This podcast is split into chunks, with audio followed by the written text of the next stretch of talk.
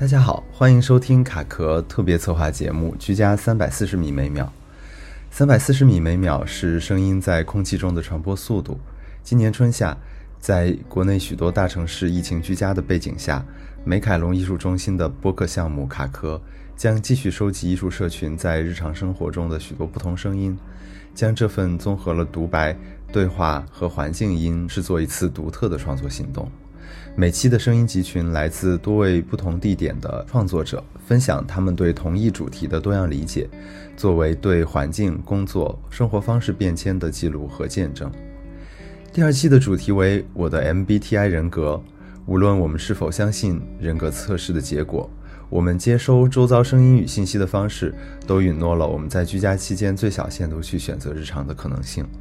这一次，我们让参与者同时提供了音频作品和他们的 MBTI 人格测试结果，观测这些随机或非随机的联系，也许能成为当下生活中的一桩乐事。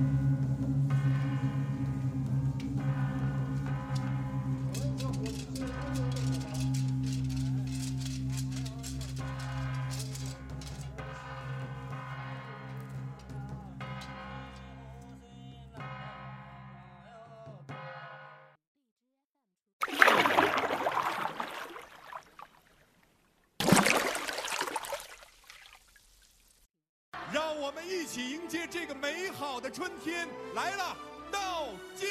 时，十、九、八、七、六、五、four、三、一、七、五、四、trois、二、二、二、one、七、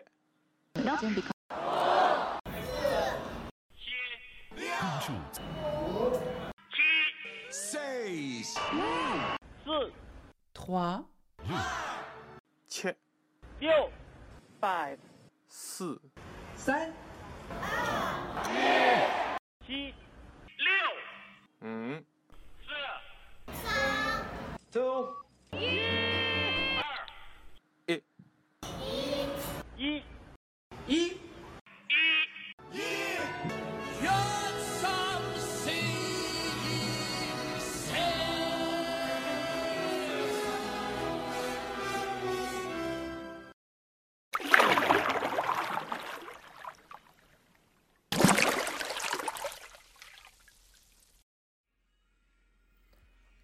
大家好，我是盛文佳，来自于卷宗 Wallpaper 杂志。这次受邀谈论这个 MBTI 的话题，所以我也专门去做了一下这个测试，因为其实很久以前做过，但是结果已经记不清了。我测试出来的结果是 ESFP。嗯，其实对于具体的字母，我每次在回头想我这个测试结果的时候，我都记不大清楚，一般也只能记得清前面两次的结果。嗯，对于 E 这个选项，其实不管是我自己还是可能身边的朋友，都还嗯挺没想到的，因为大家会以为我可能是一个偏 I 型的人格。嗯，但是我觉得人其实是在变化当中的。就是如果我真的是再早个，也许十年测会是不一样的结果。所以，嗯，我最早知道这个测试，它应该是跟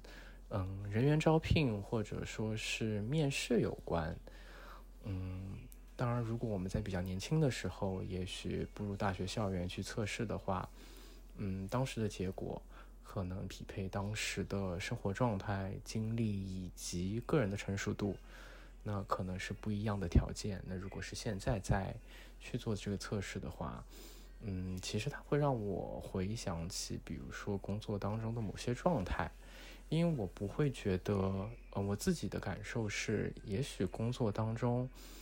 嗯，我们笼统的来说是性格，但是表现在具体的事件当中，也许是面对。某一些事件，也许是一个突发的情况，或者说是一个突如其来的任务，我们的表态，或者是事情的走向、它的发展，嗯，在出现我们出乎意料的情况下，也许那个性格当中，尤其是处理情绪问题的点，会比较符合某些测试的结果。